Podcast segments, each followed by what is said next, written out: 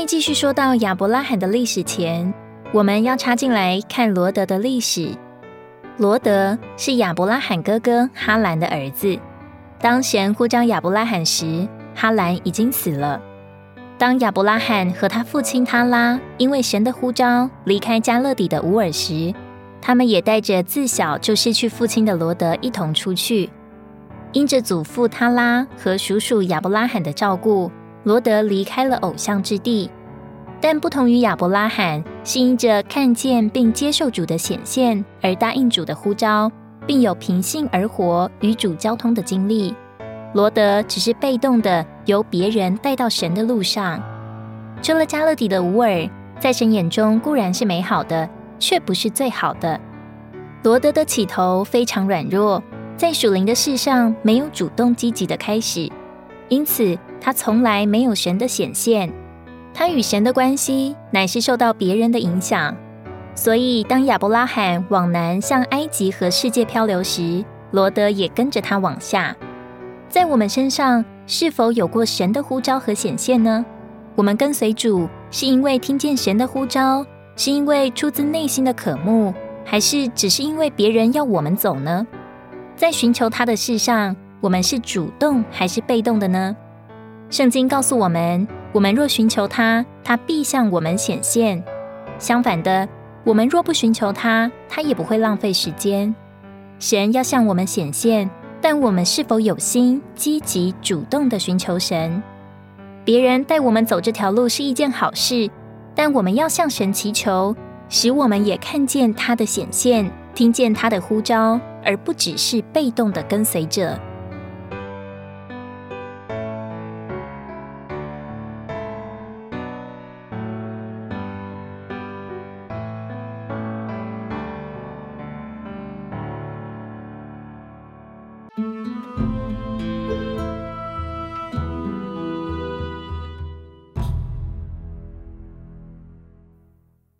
除了乌尔的亚伯拉罕一家到了哈兰便定居下来，直到他拉死了，亚伯拉罕和他妻子与罗德才又继续往前走。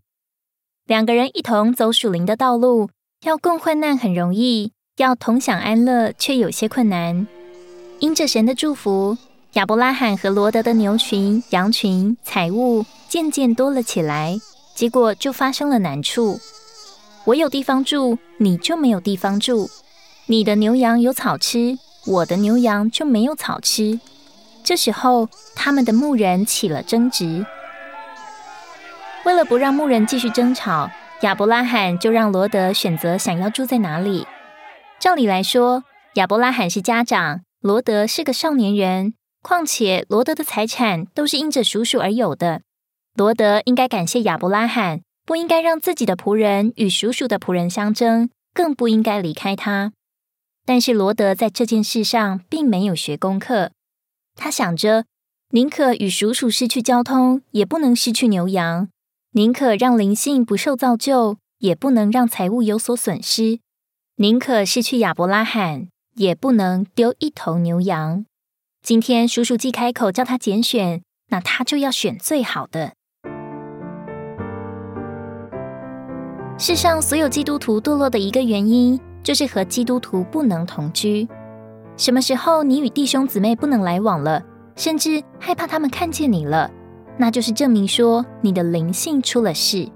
什么时候你不能与弟兄姊妹相处，特别是和那些比我们年长的圣徒相处，就是一个失败。在人生的某一个阶段，我们会很想离开保护我们的人，盼望能自由翱翔。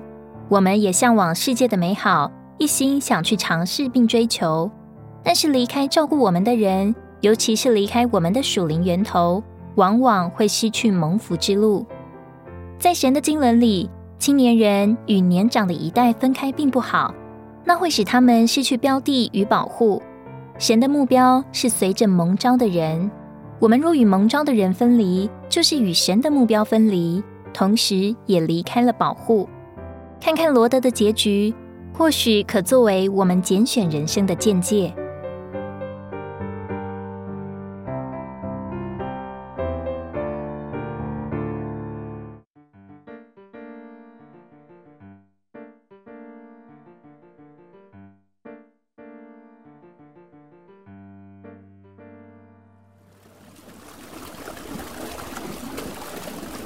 当罗德抬起头来，望见约旦河平原的第一眼，他就喜欢上了那地方，因为约旦河的全平原看起来滋润肥美。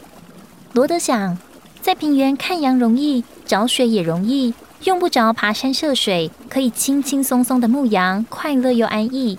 于是他毫不犹豫的选择了那块平原。约旦河平原有点像耶和华的园子，就是乐园，却也有点像埃及，就是世界。那里的生活很快乐，像在伊甸园里一样轻松自在，却也有撒旦的权势，由埃及所表征的。那权势要使人受辖制、受痛苦，如同以色列人在埃及一般。索多玛和俄摩拉正是代表世界罪恶的快乐。而埃及是代表世界在撒旦的权下。神今天也是把两条路摆在我们的面前，一条路往世界去，一条是留在迦南地。神不逼我们走哪一条路，神要我们自己拣选。人若爱世界，虽然会感觉像在乐园，但里面的良心却又叫他感觉有点不快乐。今天许多的基督徒犯罪的时候，一面觉得快乐。一面良心又觉得不安，一面有乐园的快乐，一面又有埃及的压迫。究竟我们所拣选的是什么呢？是世界吗？是快乐吗？是做亚伯拉罕拣选迦南呢，还是做罗德拣选世界？罗德选择了世界，就与带领他出乌尔的亚伯拉罕分开。同样的，一旦我们选择世界的快乐，也将会和教会分开。